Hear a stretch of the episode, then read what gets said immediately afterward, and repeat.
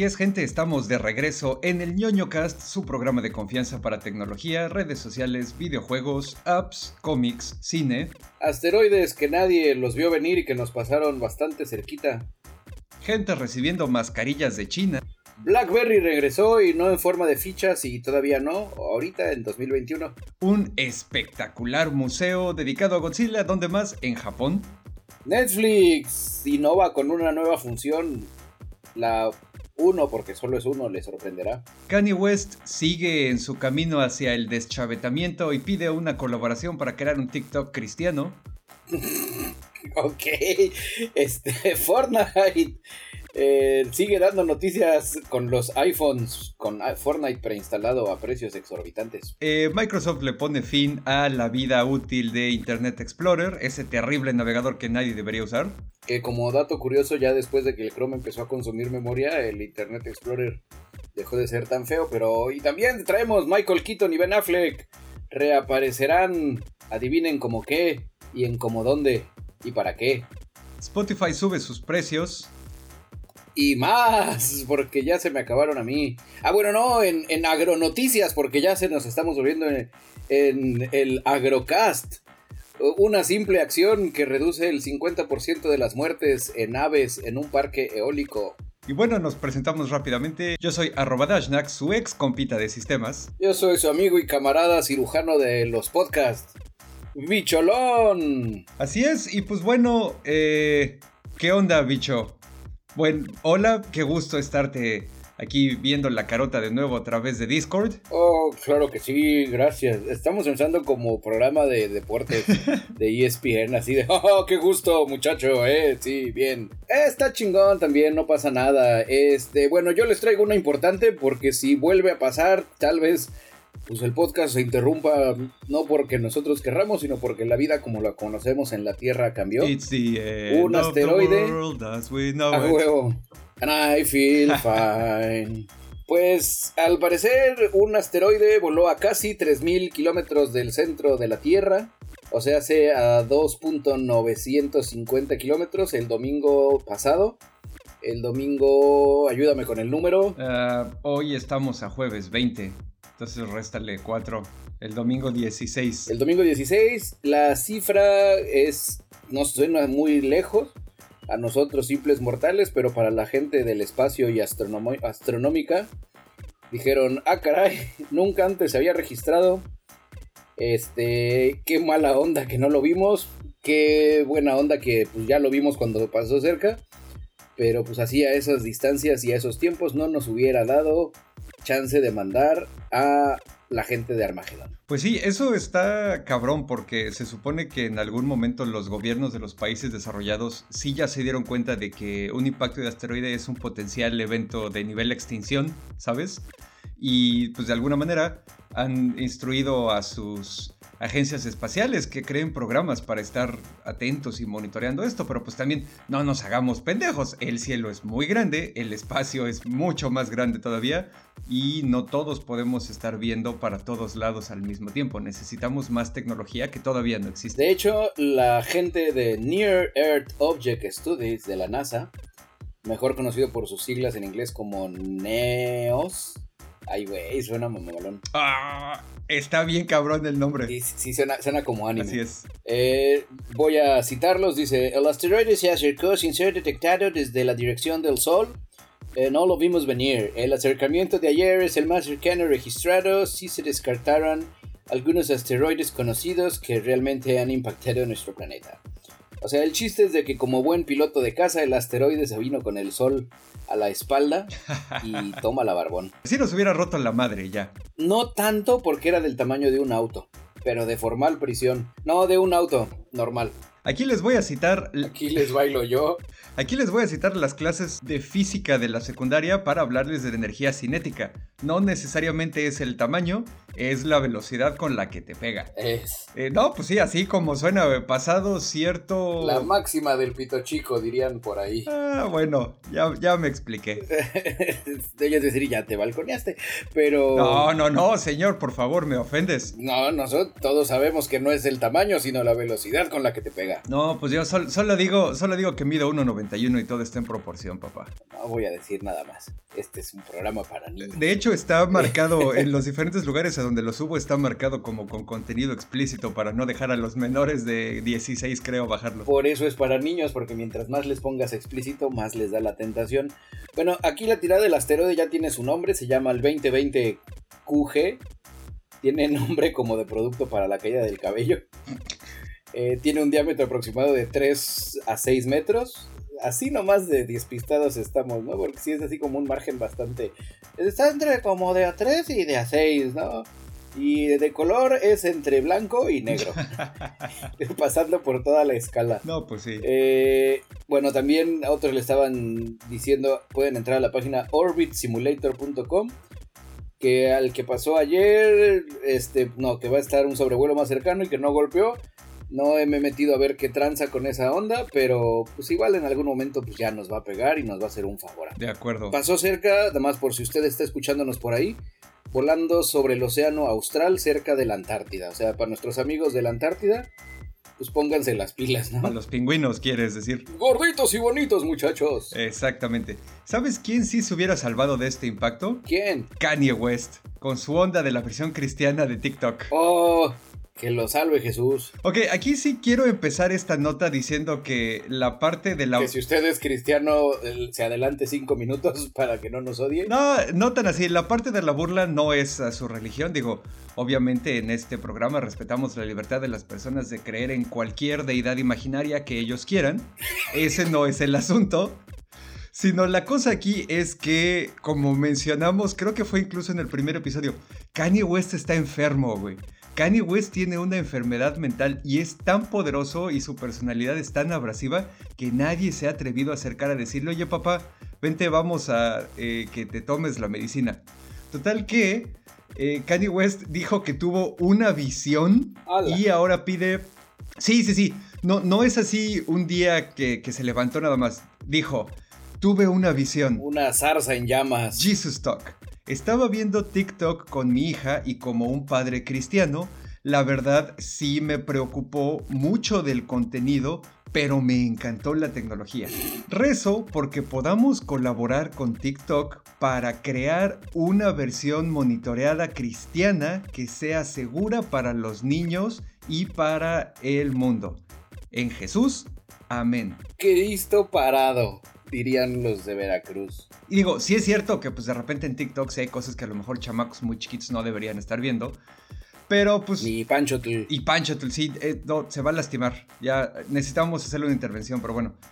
Este, sí, no, pues o sea, no tengo nada más que decir más que siento culero por este cabrón, aunque pues por otro lado también da material para el podcast, ¿sabes? Yo solo voy a decir que esas ideas de cristianizar las cosas que no son tan cristianizables es como el reggaetón cristiano que se convierte en la única explicación de por qué las norteamericanas son las que perrean más duro en las fiestas. Es como dice Hank Hill en Los Reyes de la Colina, que dice, les dice a los rockeros cristianos, no, no, no, espera, no estás haciendo mejor el cristianismo, solo estás haciendo peor el rock. Así es, alabado sea Hank Hill. Y bueno, ah, ya para terminar con este desmadre de TikTok, ya habíamos dicho en podcasts anteriores lo de la compra y todo eso y que Microsoft aventó su fichita este, pues ya dijo que también está interesado en comprar este asunto y pues ahora es ahí, eh, se va a pelear con Microsoft a ver quién, quién lo quiere, o a ver quién da más, o a ver qué onda. Ah, no sé.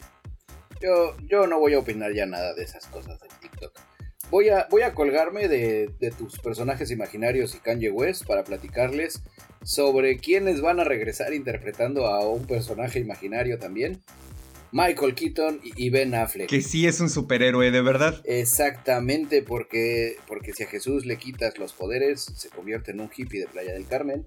Mientras que si a Batman le quitas los poderes, entre comillas, pues queda una persona preparada, filántropo y que te puede dar en tu mouse. Exacto. Batman va a regresar en universos distintos con el buen Ben Affleck Ah, y con chido. Michael Keaton.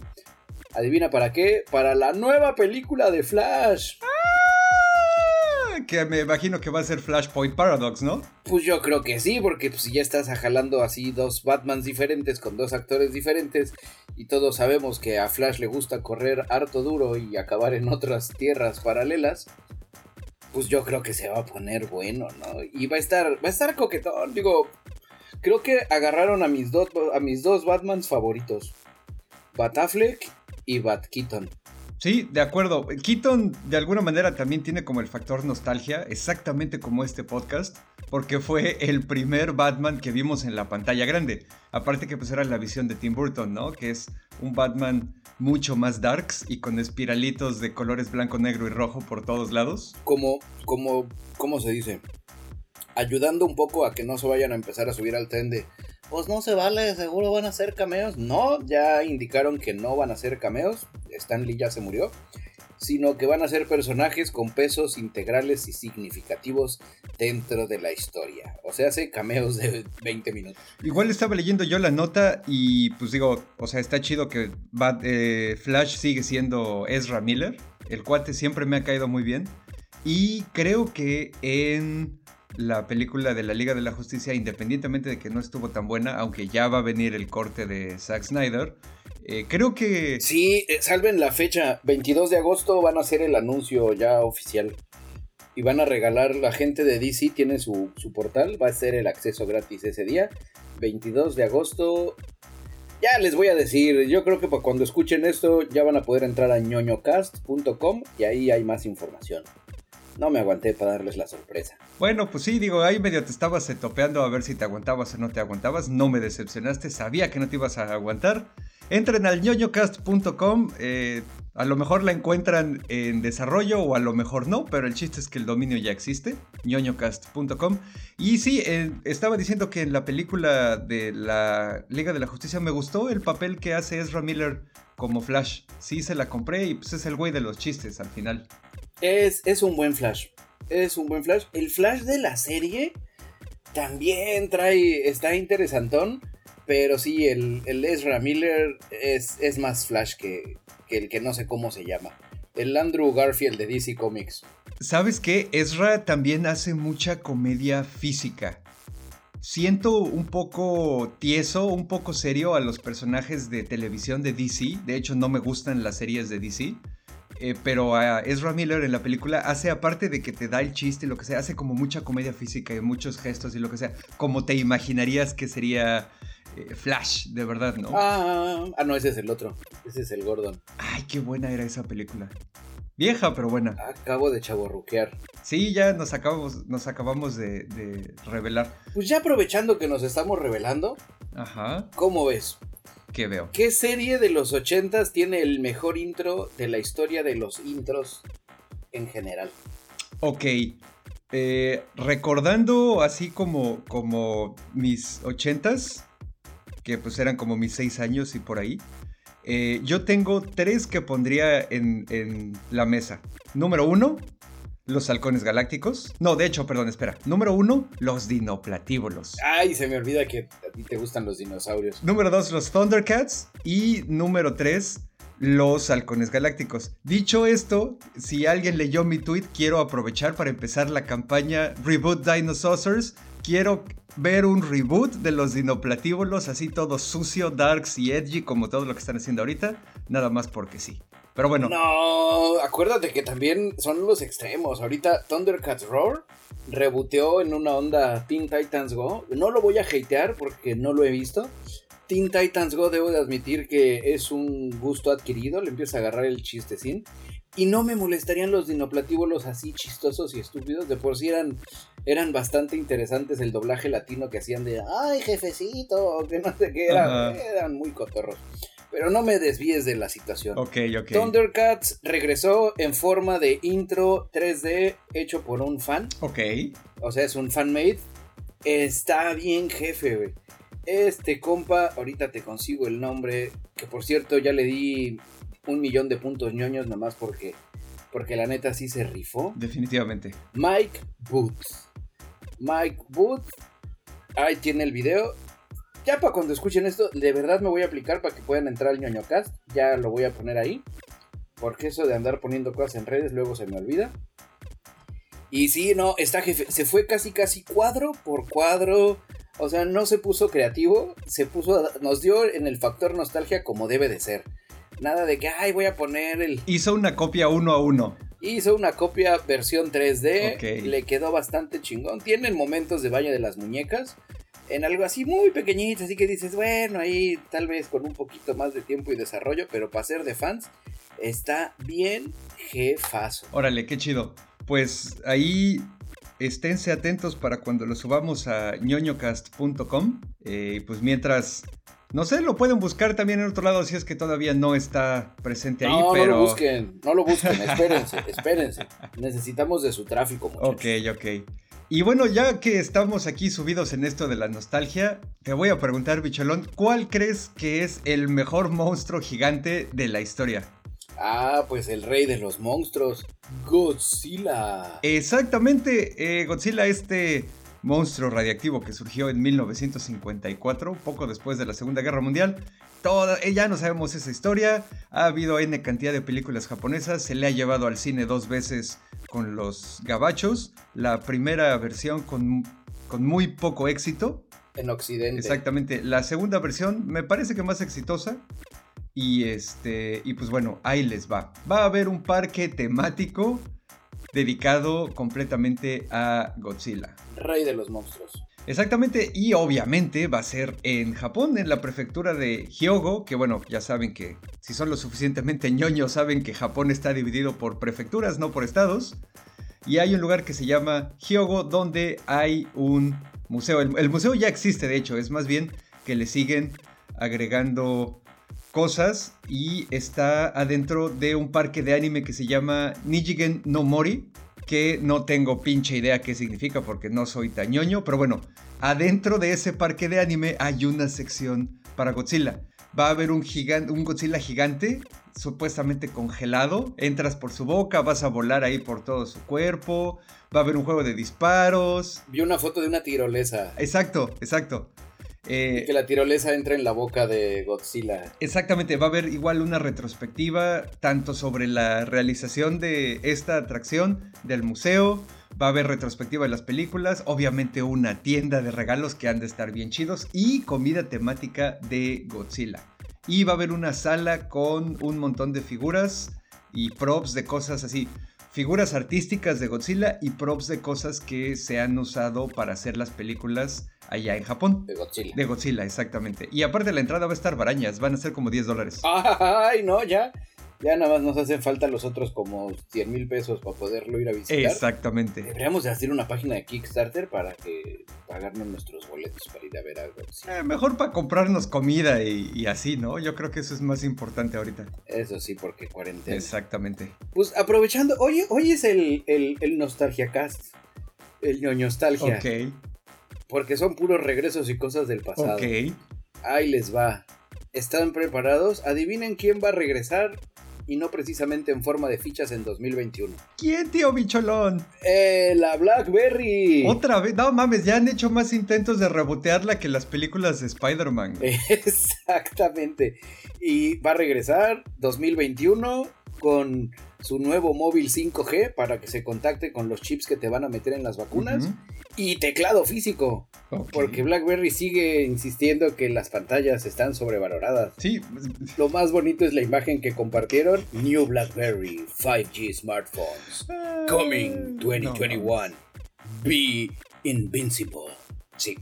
Ok, o sea, le, siguen, le siguen como que buscando el ángulo por donde acercarse, ¿no? No entienden que son a lo mejor una compañía trágicamente out of touch, como dirían por ahí, trágicamente desconectada ya. ¿Quién sabe? Creo que ya están yéndose a un segmento, no sé, no sé, te voy a decir lo que dijo el CEO de Onward Mobility, donde dice, que no van a estar al mismo nivel que los flagship premiums, o sea, que los teléfonos mamalones, pero no van a estar lejos. No va a ser un iPhone, no va a ser un Galaxy. No va a ser un Motor Razor de 36 mil pesos. Ok, eso está bien. Dice que para ellos la seguridad será un aspecto importante, con un precio competitivo para triunfar, con su teclado físico QWERTY. Ese es un poco el punto único de venta que tenían los Blackberries originales. Ah, bueno, aparte obviamente del teclado y el famoso, el Messenger ese que había de BlackBerry, una cosa que sí tenía... Y que fueron de los primeros. Sí, claro.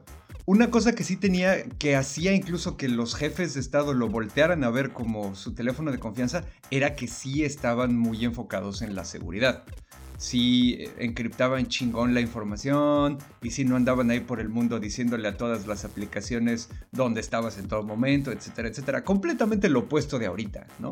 Que bueno, el presidente de los Estados Unidos, según yo, sigue usando su BlackBerry, sigue siendo una BlackBerry, ¿no? Su teléfono oficial. Eh, fue hasta Obama. O ya no. Eh, Trump obviamente se rehusó a cambiar de teléfono porque es Trump y pues se hace lo que él dice y ya pero se supone que sí. Sí, te digo, van, siento que van más bien al mercado boom. al mercado que dicen, ay, sí, porque así ya sabes, voy a tener mi, mi teléfono con, con teclado de verdad, que, que, le puedo ver las teclas. Y mi hijo no me, mis nietos no me lo van a quitar para jugar al Fortnite y al Minecraft. Y, porque ya para eso tienen sus Nintendos ellos, ¿no? Para jugar sus videojuegos. pues sí. Entonces, no sé, siento que por ese lado, si lo meten a un precio competitivo y le apuestan todo al, llevar flyers a los asilos y cosas por el estilo, podría, podrían salir un poco adelante, ¿no?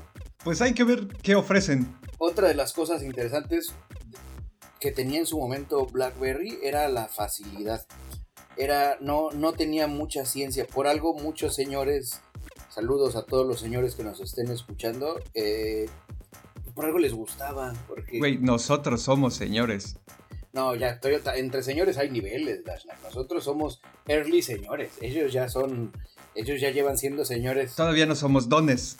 Exactamente. La gente a la que le va a vender Blackberry sus Blackberries son, son ya doñitos. Son, son señores que eran señores antes que nosotros llegáramos a la señoritud. Ok, o sea, no es solo dones, es doñitos. Eh, la categoría. Doñitos, sí, es. Sí, entiendo que ya están retirados. Así es, a ver, guys, ¿qué nos da BlackBerry en 2021? Digo, a ver si llegamos al 2021, ¿no? Eh, para empezar. Porque este paso, no sé. ¿Qué onda, Dashpack? ¿Qué más nos platicas? Pues nada, ¿qué te parece, a menos que usted diga lo contrario, qué te parece que empecemos nuestra ronda de noticias rápidas que no son tan relevantes como para discutir tanto?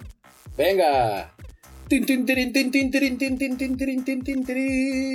Pues seguimos con la onda de la nostalgia. Microsoft ya le puso fecha de muerte a Internet Explorer, el famoso Explorer lentísimo. El 17 de agosto de 2021 va a ser el último día que va a tener soporte y que opere.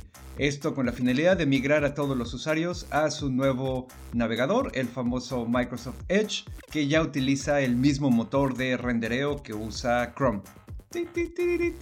Eh, Nokia demandó a Mercedes-Benz por el uso de tecnología 4G. Es medio irrelevante, pero por eso está en la ronda rápida. Spotify aguantó un rato, pero finalmente ya avisó que va a subir sus precios en México como consecuencia del IVA digital. Queda así, plan universitario 57 varos al mes, plan individual 115 varos al mes, plan dúo 149 varos al mes y plan familiar 179 pesos al mes. Las opciones de entretenimiento se encarecen cada vez más. Porque en Spotify Ah, no, ¿verdad? Aquí es donde aventábamos el comercial. Todavía no, todavía no, hasta que nos paguen. Ahí va. Facebook solo filtra el 16% de notas con información falsa referentes al coronavirus. No hay más que decir. Digo, nada más métanse a su muro para que vean que imagínense qué sería sin ese 16%. Hay gente recibiendo mascarillas de China sin haberlas pedido, en lo que parece ser otro caso de brushing, igual que las semillas que ya habíamos mencionado anteriormente. Las personas encargadas de todo este asunto pues le recomiendan a los, las personas que lo reciben, que es en Tazewell, en el, en el estado de Virginia, en Estados Unidos, que no las abran y que mejor las tiren a la basura. ¿De qué Virginia estamos hablando? ¿De la buena o de la mala? ¿Hay buena y mala? Pues es una, es la West Virginia y la otra, ¿no? No, South Virginia y North Virginia, no, esas son las Carolinas. No, sí, no mames, güey. No, Virginia creo que sí, nada más hay una de un sabor. Que también yo creo que si le rascamos ha de haber cosas así interesantes. Pues sí. Eh, noticia rápida, Elon Musk triplicó, Elon Musk, Elon Musk triplicó su fortuna durante la pandemia del coronavirus COVID-19. ¿Cómo lo hizo? Intercambiando Forex. Llámanos para recibir una no, no es cierto, eso es trampa. No, no le hagan caso a nada de esos. Eh, Epic Games sigue armando la de pedo contra Apple y por añadidura se la está armando de pedo también a Google. Apple ya le dijo que si no le baja de huevos le va a cancelar la cuenta de desarrollador y esto es un problema todavía más grande que el que te saquen únicamente de la App Store. Porque si ustedes se acuerdan, Epic Games son los desarrolladores de un motor de juegos que se usa en cientos, si no miles, de aplicaciones que es la Unreal Engine, que es el motor gráfico. Entonces, si Apple se pone muy pendejo, no solo va a sufrir Epic Games, va a sufrir un montón de banda. Como, como dato, ¿no? Curioso, porque seguramente si jugaron ya vieron el loguito de Unreal Engine. Es el motor gráfico que utiliza Mortal Kombat, Injustice. O sea, no solo es para shooters. Hay un chorro de juegos que lo utilizan y que también son móviles porque esos dos que acabo de decir son para consola. Hay uno de, de celular, estoy tratando de acordarme cuál acabo de ver.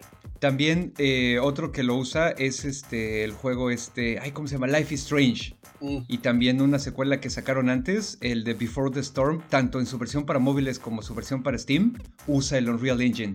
Sí, no, les van a partir la madre si les hacen eso. ¿Y qué te parece si acabamos la ronda rápida y me hilo con otra? Están vendiendo ahorita con todo el mame de que se bajado Fortnite de la App Store. Están vendiendo gente con visión de tiburón.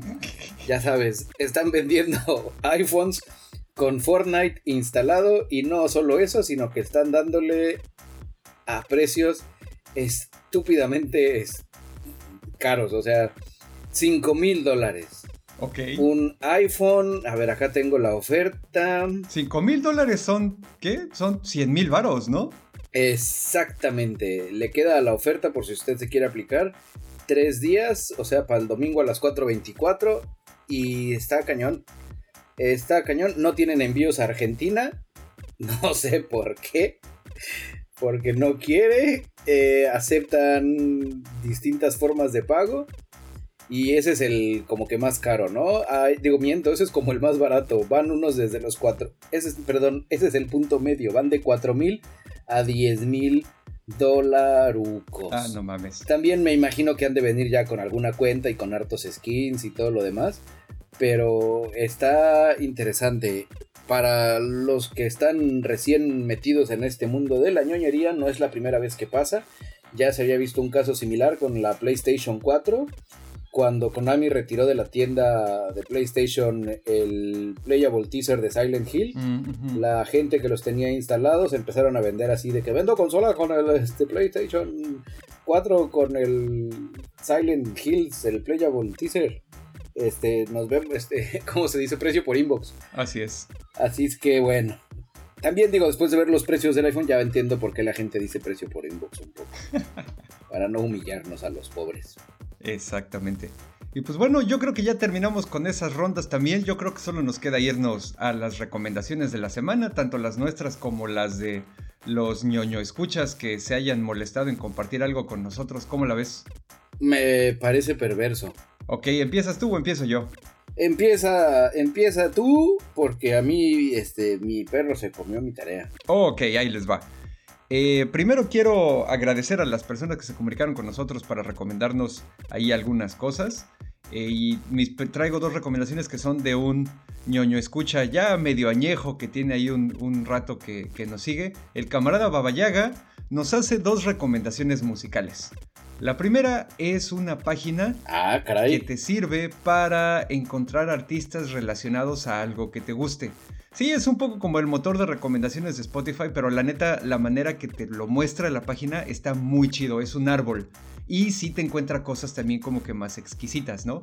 La página se llama everynoise.com, también va a estar presente en ñoñocast.com. Ahí ves un mapa de todos los géneros musicales, escribes ahí tu banda a la que le quieras encontrar parecido, te dice los géneros que hay y ya te vas metiendo al árbol de géneros para encontrar eh, otras cosas. Está interesante, Lisa, hay una prueba y sí trae ahí cosillas como bien investigadas. ¿Trae con qué? Exactamente. Esa es una. La otra, igual del camarada Babayaga, es una banda. Que de ahí antes que te, antes que te sigues, ese, esa página me recuerda a una que hace mucho platicábamos, que se llamaba Boiled Frog, donde tú le metías una banda y luego le metías otra y hacía una especie con su algoritmo mágico musical.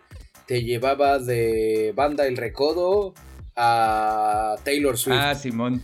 Y te llevaba de rola a rola de forma gradual hasta que no te dabas cuenta que ya habías llegado a, a Banda El Recodo. Como cuando la Fox se convierte en canal porno tan gradualmente. Exactamente. Y bueno, la otra recomendación es una banda para todos aquellos que nos gusta el post-punk, el dark wave, el synthwave y el synth pop, o sea, ondas como tipo medio Joy Division, The Cure, The Patch Mode, Duran Duran, cositas de ese estilo, nos recomienda una banda que se llama Vandal Moon. Vandal es con V, o sea, con V de vaca. Con V de Vandal. Exactamente. Y Moon, pues ya saben, es, es como luna normal. Estos güeyes les di una buena escuchada, están en Spotify, así que no hay ningún problema. Y me sonaron así a una onda como estar escuchando The Human League en los primeros discos cuando todavía eran felices, no los últimos que se pusieron así hiper darks, que también están muy buenos, pero no suena así.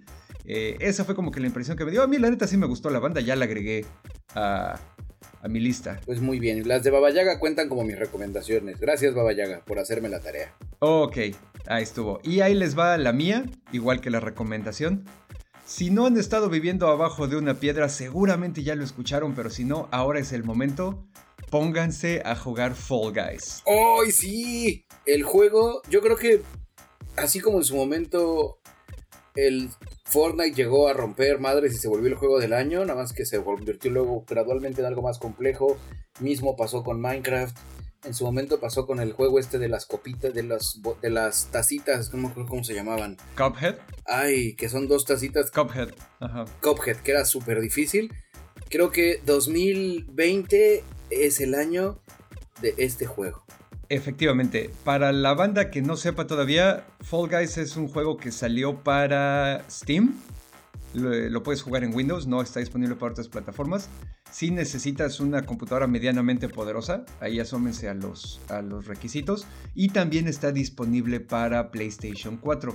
Lo puedes comprar o está también gratis en el pase de temporada de esta, de esta temporada de PlayStation lo puedes jugar gratis. Es un juego, está bien chido. Para empezar, tu monito es así como, haz de cuenta, una botarga. Es como un cabrón gordito envuelto en una botarga pegada, como de látex o de spandex. Happy Design Soso. Exactamente. Y encima de esa, de esa piel de spandex puedes ponerte otras botargas. Y los güeyes están así como blanditos y, y dobladitos y se pegan muy cagado. Y el juego empiezas con 60 cabrones pasando pruebas. En cada prueba, que son pruebas de habilidad o de carrera o de perseguir gente o de esquivar cosas o lo que sea, en cada uno de esos se va eliminando gente hasta que llegas a la final, que son a lo mejor de 7 a 9 cabrones disputándose la corona. Aquí lo interesante es ver los chingadazos. La física está muy real, entonces de repente te pegan y sales volando, pero pues en el punto de impacto te doblas y haces un ruidito. O a veces los 60 cabrones están tratando de pasar por una puerta que está del ancho de dos de los Fall Guys. Y entonces se hace así como una estampida y uno sobre otros. Está muy cagado. Por lo menos asómense a ver eh, videos de YouTube para que vean de qué estoy hablando. Es, es para, que, para que entiendan la analogía a lo que se refiere. Es algo así como, como en el Buen Fin o en el Black Friday. Ajá, exacto minutos antes de que abran el Chedraui Liverpool o Soriana y que todos es ¡ah! ¡Las pantallas, a las pantallas! Así merengues el videojuego. Sí, está muy cabrón, está muy cabrón, está muy cagado. Y como ya llevo un rato jugándolo, descubrí una cosa. Hay una subdivisión de gente, hay una raza de gente ahí que son como los shaolines del troleo, son como los, los bodhisattvas del troleo. Son cabrones que seguramente me los imagino así perfecto levantándose todos los días a las 5 de la mañana para entrenar jugando Fall Guys. ¿Para qué? Para ser de los primeros en llegar a la meta. ¿Por qué? Porque para estos güeyes el juego no es terminar el reto, el juego es trolear a los güeyes que van llegando. Se van en chinga estos cabrones así súper habilidosos, lo terminan y se quedan parados en la meta. Y se quedan parados en la meta esperando que llegue alguien más y lo agarran tratando de ver si, si evitan que llegue a la meta o si le meten un susto o lo que sea, porque para ellos ese es el juego y la verdad debo decir que respeto profundamente ese nivel de compromiso con el troleo. Es algo que quería Bicholón. Es, es, es que te digo, si el juego lo permite, lo puedes hacer. es como cuando te acercas en Fortnite a tu compañero herido y tu compañero herido te dice, cúbrete, este, vete, es muy peligroso y tú dices, no, no te estoy esperando aquí para curarte, estoy esperando a que te mueras para agarrar tus armas. es, van por ahí, ¿no? Son reglas, es como el campero, ¿no? El, el campero es legal mientras el juego lo permita. Aquí esa parte hace que sea divertido.